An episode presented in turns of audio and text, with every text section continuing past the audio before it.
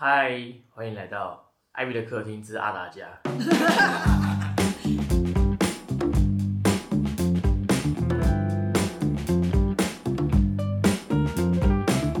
这一集还是阿达的客厅呢。你们应该听出了所以然来对吧？我要真的要稍微介绍一下阿达的客厅，是真的很舒适，有如像一个很很有格调的咖啡厅一样的地方哦。嗯，大家来玩可以点咖啡喝哦。而且怎么讲，就是很文青，也不能说很文青感啦，很很 rock，又有又有文青，又有 rock and roll，又很有潮，又很有玩具。哇，这样讲的很，啊我会把它收录下来客厅玩的话，就请付费内容。对，所以我们这一集的特别来宾一样，还是我们的朗朗。所以如果有猫叫声，大家不要在意。我们上一期讲到宙斯的前四任老婆了，对不对？嗯，那个有智慧第一任老婆智慧女神，第二任老婆正义女神天秤座喽，第三任老婆是呃善良真善美女神啊、然后第四任老婆就是呃掌管谷物丰收大地耕种的 Demeter 农业女神。我们到了第四任的时候，不是就有讲到很多，就是这些女神都被强暴啊什么这种的哈。那也也不能说平反啦，而是说我又也接着去查，这些女神也有自己的 lover，哎，她也不是就傻傻的在那边说我变成你太太了，然后就很忠贞的跟着你一辈子，也也没有啊，她也也会有发展她自己的罗曼史。Demeter 用它来，还有普赛凤啊，她的女儿普赛凤都代表着呃处女座，你知道处女座从字面上来讲，不是应该是处女吗？可是其实 Demeter 的小孩很多哦，啊，他是因为他是代表大地生产，他的子嗣是多的，他生的是很多。你可以第四个老婆嘛？第四个老我问那个，对，那那些女人没有去跟那个嘛正义女神抱怨这件事，请她 做出裁你断看，啦，这样对，并并因没为已经有。有正义女神嘞。对，但这女神就是一直坐在那个王位上，大概她在烦恼其他的战争跟统御的事情吧。但大家遇到这种事情要勇敢的站出来，好不好？对对对，要 me too 哦。对，那呃，Demeter 他是这样，他他有一个男朋友啊，他其中有一个 lover 是他呃很喜欢的一个牧羊人，一个算长得很可爱的波很的牧羊男孩嗯人类吗人类，？OK，嗯所以呢，他就常常跟那个牧羊男孩呢躺在草草地上很很开心，这样谈恋爱这样子。那宙斯自己到处乱来不说，对不对？那宙斯居然也会嫉妒，也很吃醋。他看到迪密特跟这个牧羊男孩躺在一起呢，他就发了一道闪电，什么意思？打了那个 打了那个牧羊男孩。我看到这里，我其实觉得很好笑，然后他死了吗？没有死啊，就是就打他啊，这样牧羊男孩也是神，也是人啦。那被雷打他没事。没事，哇哦，嗯，没事。可是他就是纯粹被打的。对我只是觉得说这件这个故事表现了这个宙斯的那个嫉妒之心，让我觉得很好笑然笑。后没有给他死，就宙斯其实蛮就真的没有死啊。那因为 Demeter 跟这个呃跟这个牧羊男孩呢，还生了两个儿子。嗯，那其中一个就是我们常常听到的有一个英文名叫 Blutos，呃，布鲁托吗？Blutos 其实就是财富之神。嗯嗯，然后所以 Demeter 你看，就是说意思就是你跟农业之神生出来的后代都是跟这种很物质的，它不是只是灵性的，是看得见实质的物质是比较相关的东西，就是这样子延伸的去发展。只是我自己在看的时候，因为我是女生嘛，我就觉得很好笑，就是宙斯他他人家 Demeter 也没有很爱他，他跟人家强着来，然后之后人家去谈恋爱，他也要生气，还要哦，他跟牧羊男孩是谈恋爱。嗯，谈恋爱，嗯。他真的喜欢，所以处女座女生有时候就喜欢年轻的男生啊，应该。或是处女座的男生也是喜欢年纪小的女生，嗯，真的就是会这样。真的不是所有男生都喜欢年纪小的女生吗？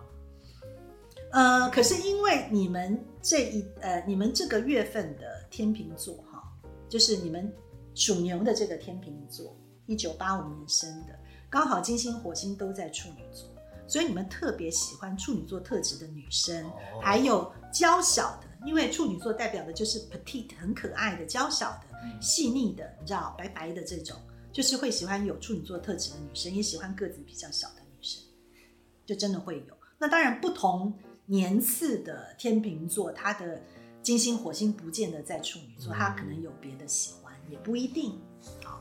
但是有的时候就是会容易有这样的特质在在这里。我是觉得很有趣，是因为 Demeter 的 Lovers 竟然就是一个牧羊男孩，对不对？你看就不是一个什么老爷啊，你知道，就是个牧羊男孩啊。嗯，老了还在牧羊，真的很能力很差。怎么啦？可是女神因为都不会死，嗯哦我记得有一说好像是他这个 Lover 也还蛮有名的，可是因为后来 Lover 会死会老，那 Demeter 不会老，所以后来好像是女的把男的抛弃了，当然，哦，那换下一个。像有男的就不能用了。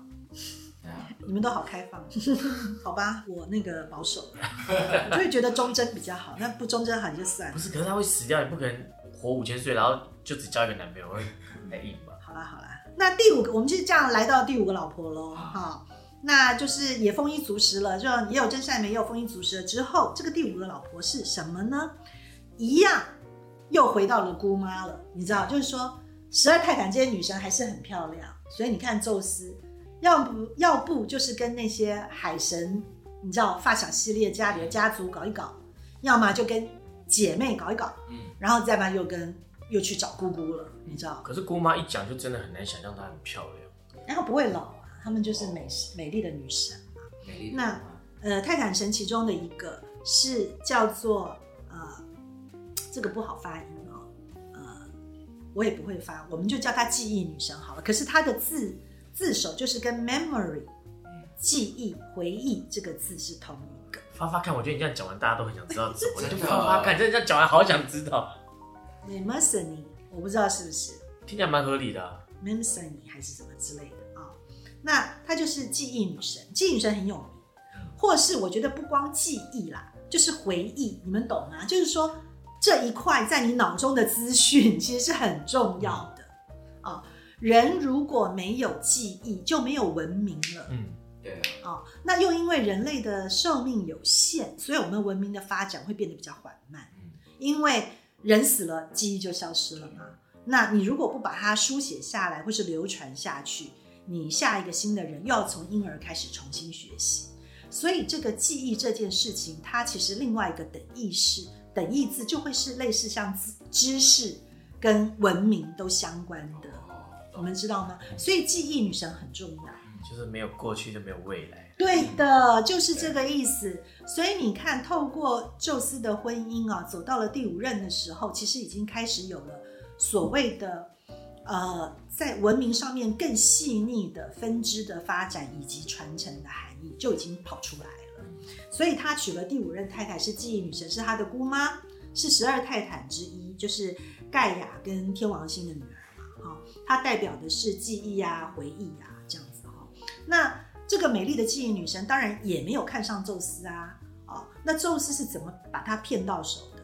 就是这个记忆女神，她也是喜欢在草原上、草地上，然后喜欢牧羊人这一类的。嗯哦，那呃，宙斯就把自己变成了一个很帅气可爱的牧羊人，然后吸引了这个记忆女神。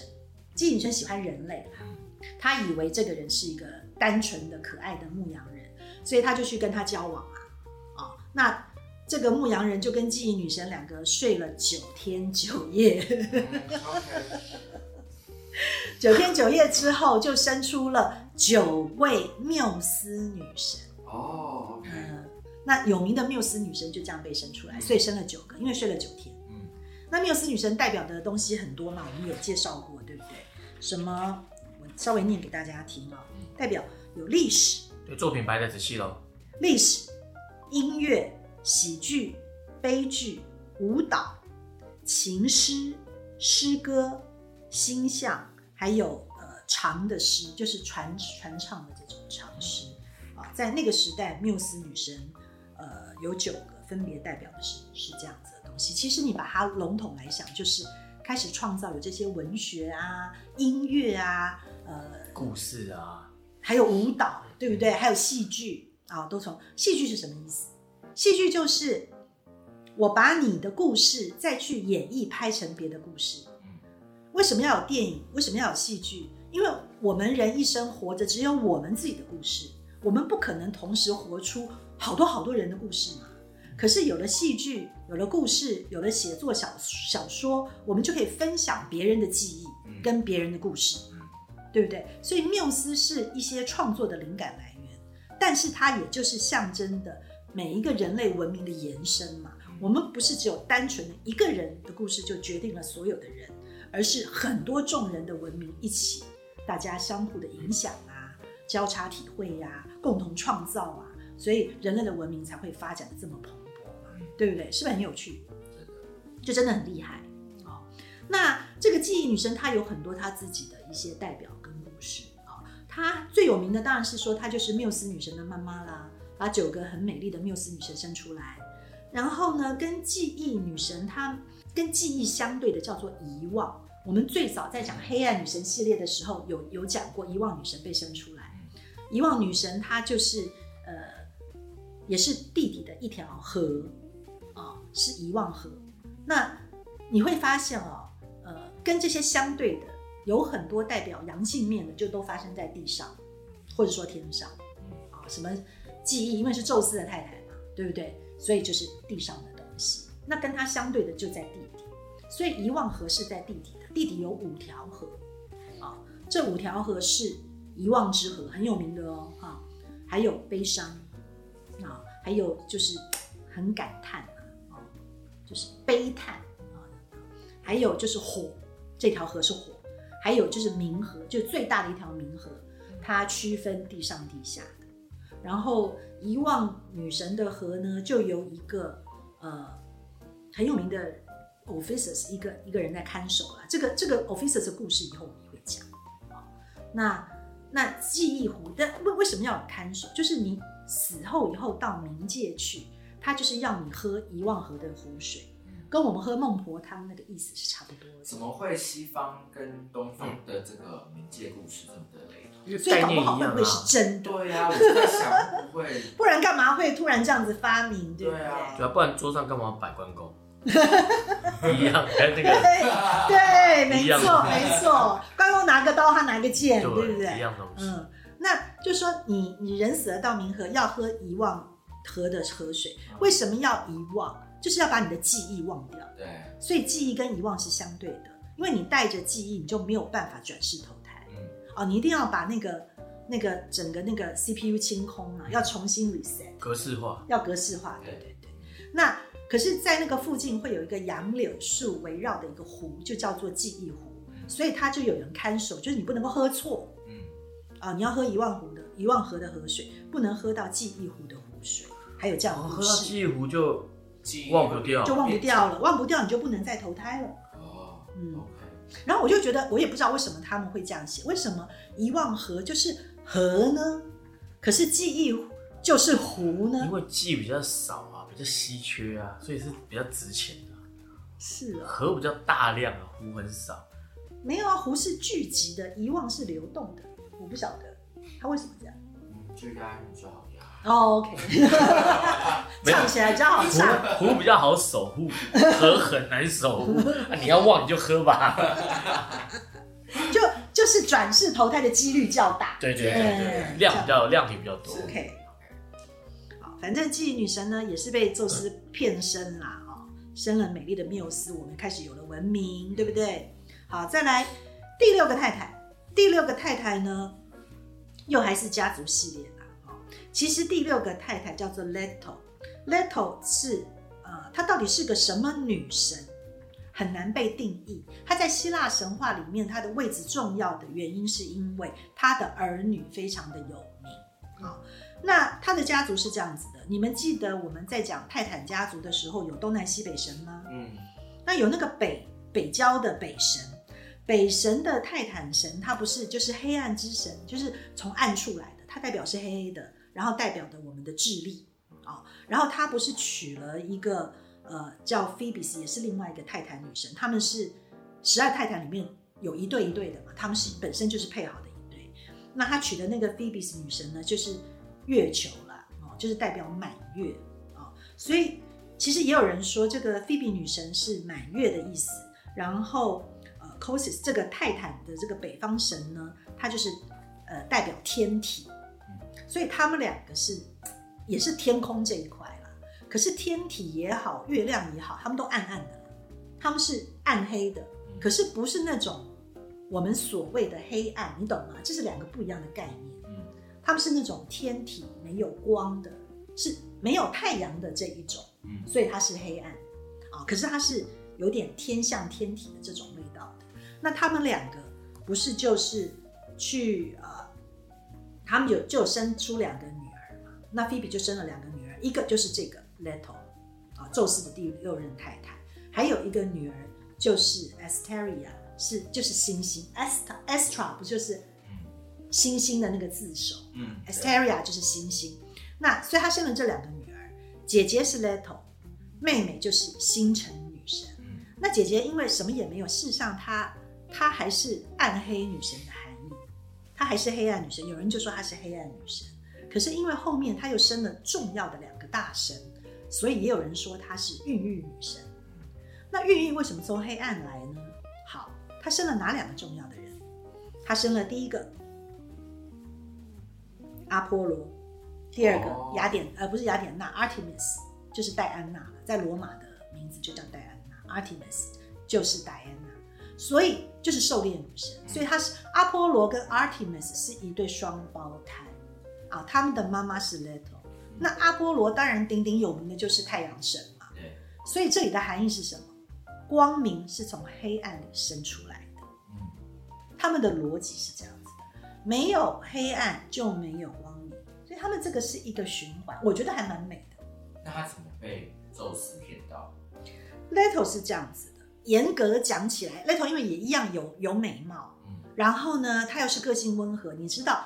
他们这种暗黑系列不是不是我们前面讲的原始那种什么暗黑力量深渊那种暗黑，它就是在没有光以前，夜晚是不是就比较温柔？嗯 所以 Leto 是一个很温柔的暗黑女神，嗯然后又长得很漂亮，宙斯就看上她了。宙斯看上她，事实上宙斯那个时候是已经有太太的哦，但是所以 Leto 本身是一个小三来着。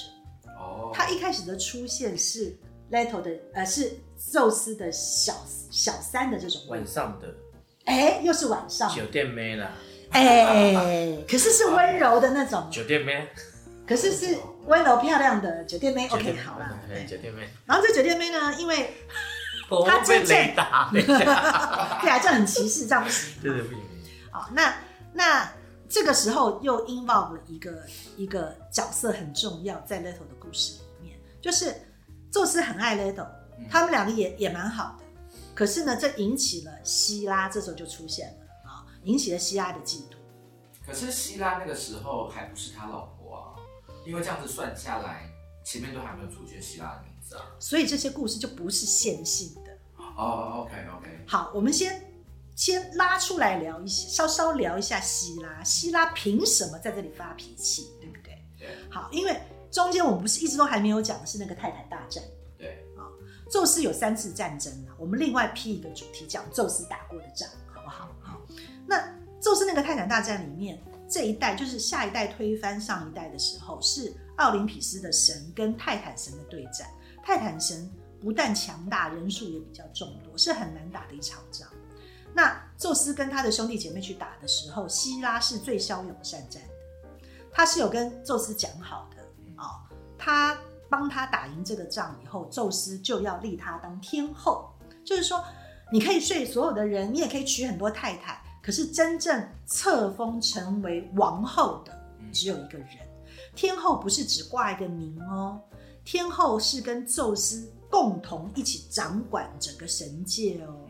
嗯，所以他也同时拥有这些统治权，所以你就知道希拉的野心跟权力欲望都是比较大的。嗯可是希拉因为骁勇善战，他又很会打呀，他比宙斯打的还厉害哦，还好哦，所以他本身就已经在怎么也不能说觊觎了，就是说他就是想当王后。嗯她的出身跟其他的女神不太一样，有的女神喜欢管农业，有的女生喜欢管什么诗歌美学，就漂亮就好了，或者真善美。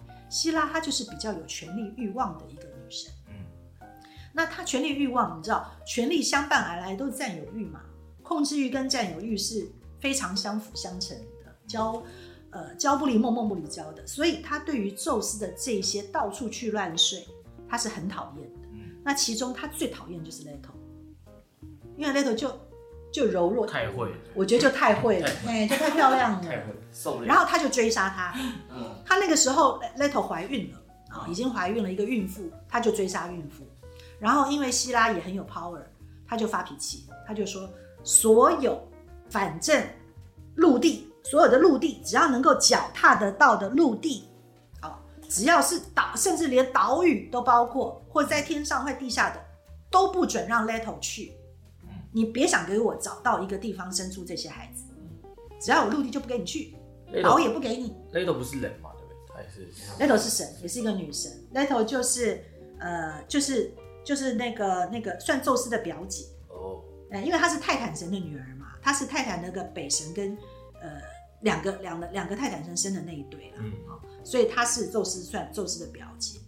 那那希拉就就发布了这个命令，不准有人收留她，然后也只要是土地、海洋，通通都不可以。那就是说，所以这个 Leto 的生下阿波罗跟 Artemis 的这个传奇就非常的有趣。他必须把这个孩子生下来，可是生出来的孩子不可以在海上生，也不可以在地上生，也不可以在岛上生。那啊那那要生在哪里？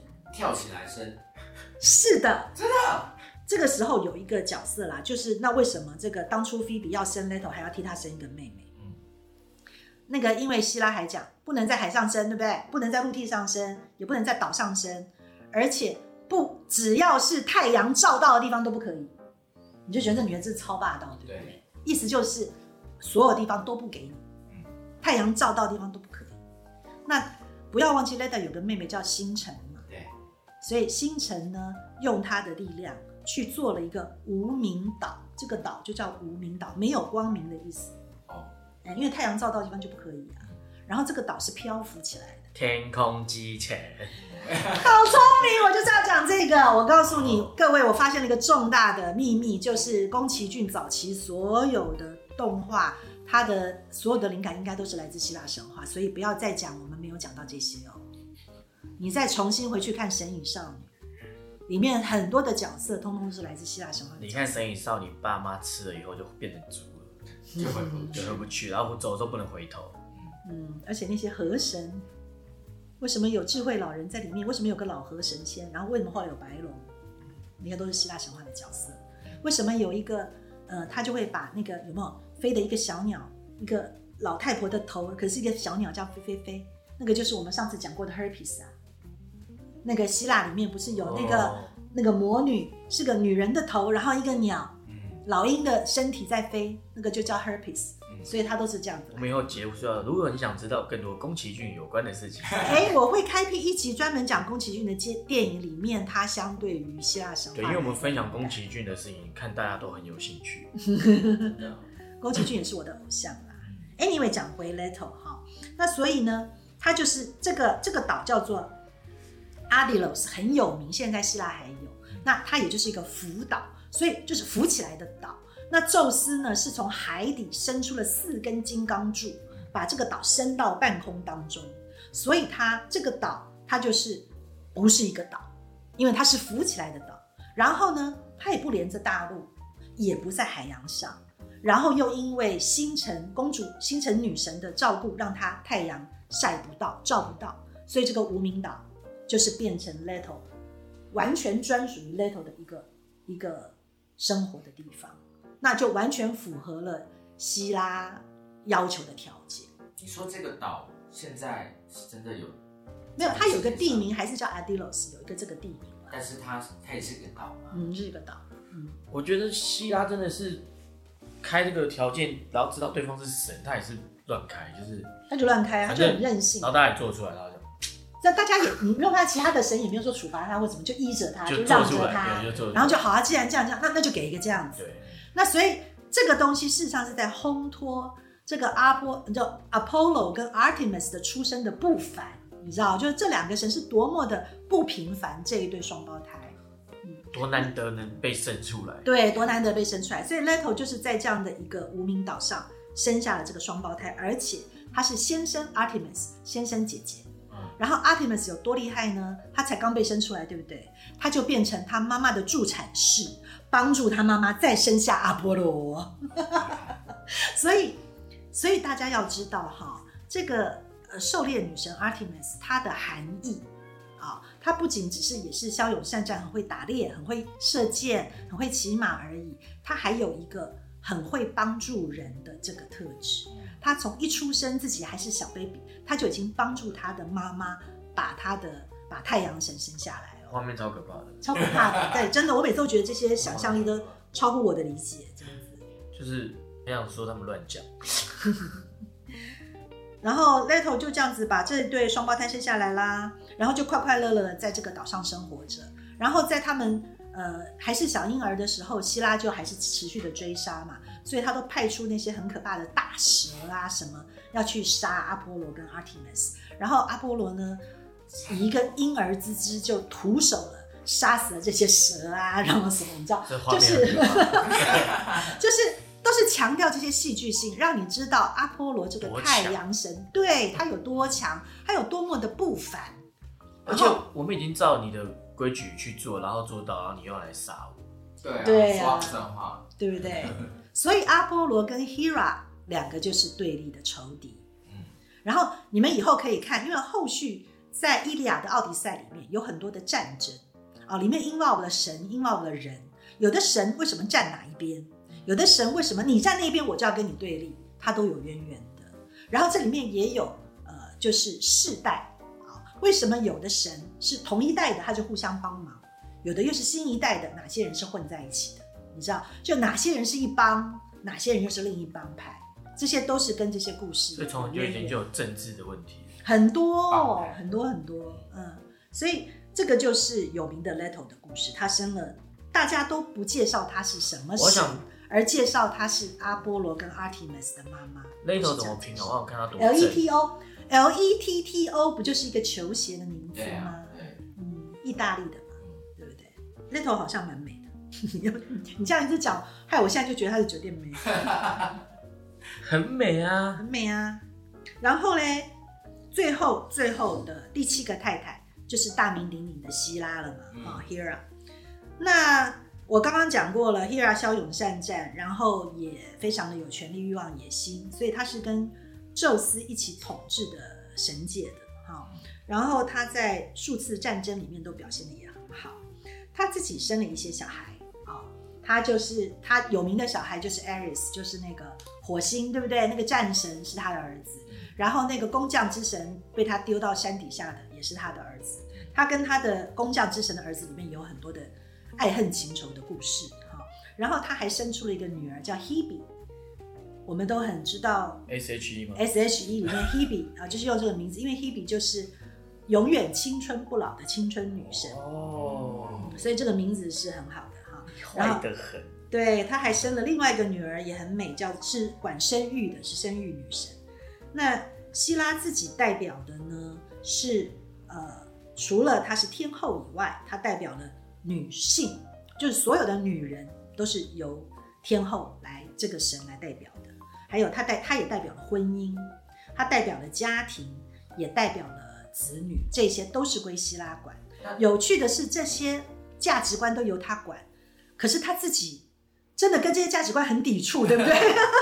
可是是他当上天后之前，这些价值观就由他管了，还是是因为他当上天后，所以这些东西归他管？我真的不知道，无从了解。无从了解。反正希拉是天后，然后她是掌管这，我想应该是当当上天后之后吧，她就得到这些权利。因为就是除了刚才的 Leto 他的那个神的这个掌管的事情是我们比较外，对我们就是 so far 听到的故事，每一个神被创造出来、生出来的时候，它都有一个它赋予的含义含义。嗯，那希拉在一开始被创造出来的时候，当他还没有当上宙斯老婆之前，他是个什么？真的不知道。没有人想要，对，其实是不是？其实不是因为太多角色，所以你也没必要去追究。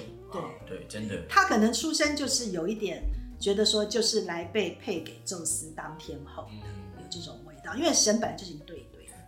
然后宙斯是怎么追到希拉的？然后听起来希拉那么的善妒，对不对？又那么的管，呃，就很呃嫉妒啦，很爱嫉妒，然后又管宙斯好像管这么严，一天到晚发脾气，好像他很爱他，对不对？可是其实他也是被宙斯骗的。宙斯为什么要？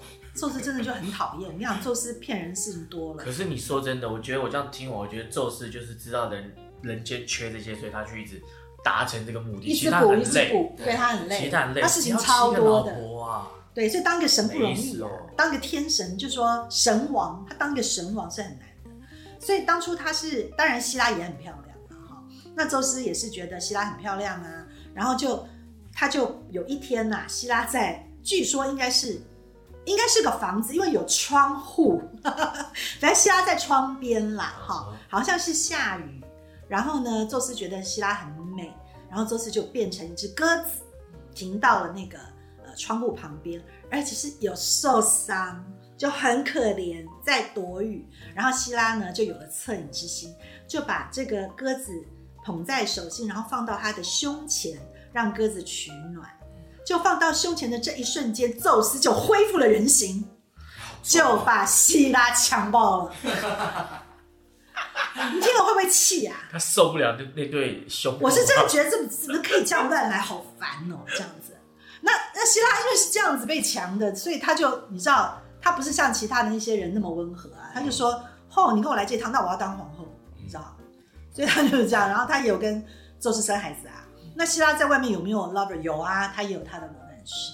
对，我们改天再来说。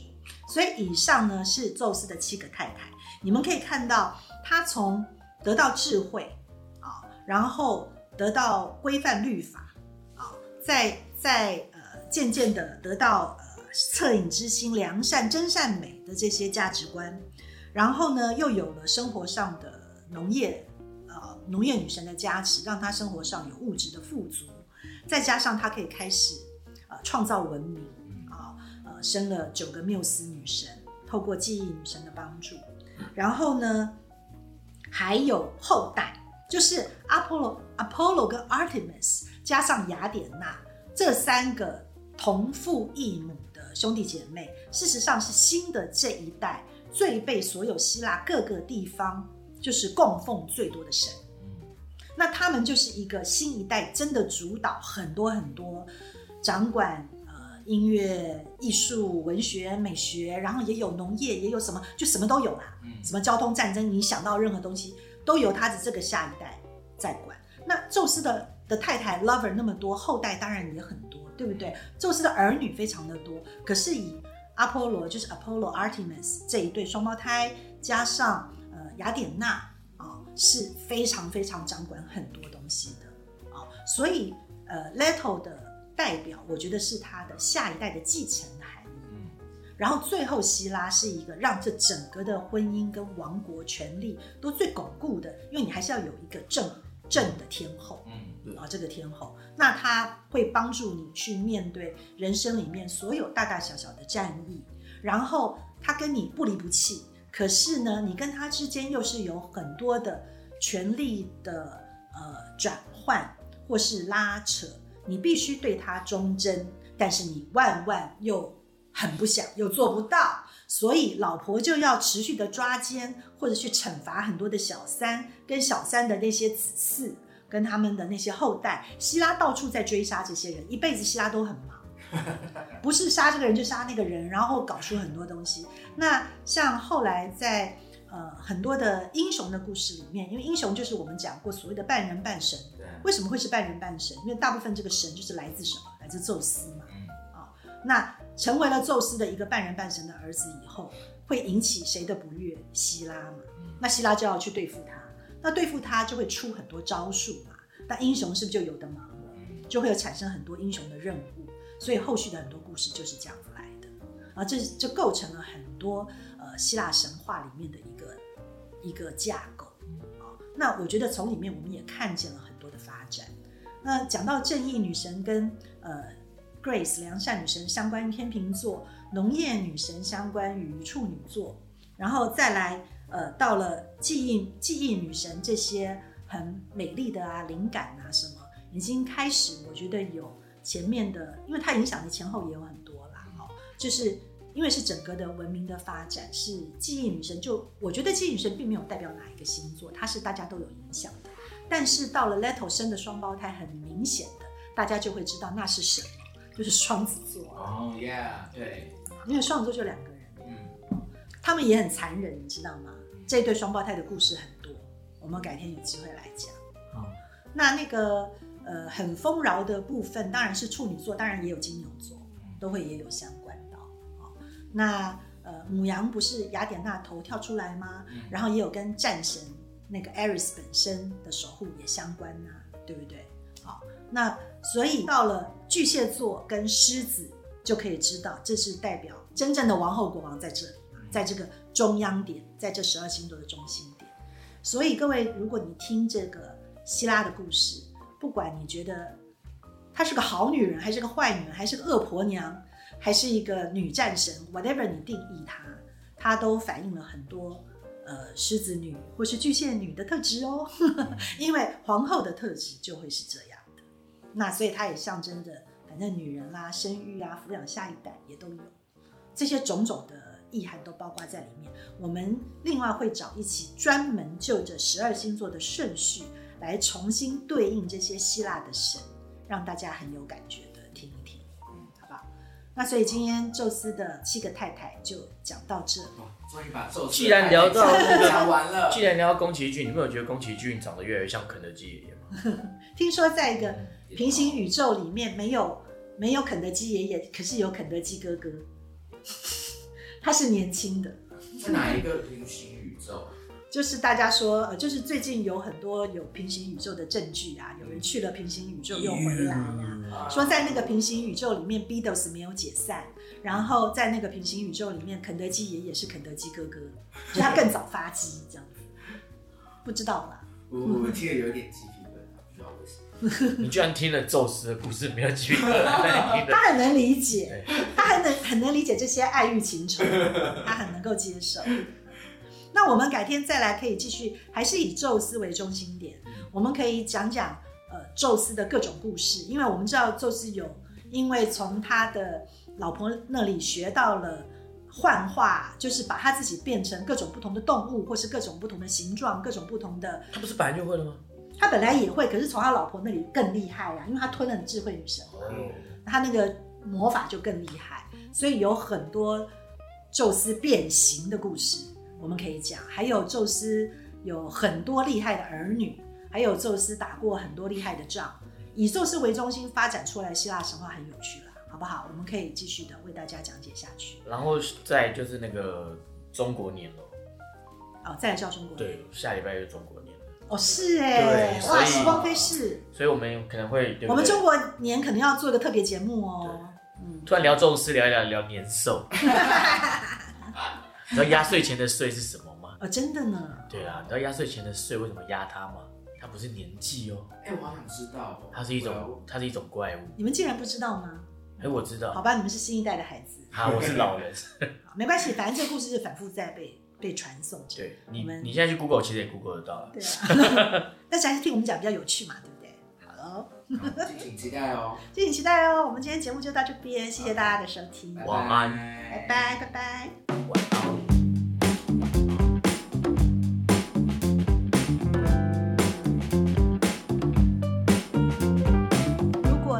这样关于艺术设计与时尚的内容，欢迎订阅我们的节目，也可以在脸书和 Instagram 搜寻 Paper Magazine，留言私讯或是写信告诉我们你的想法。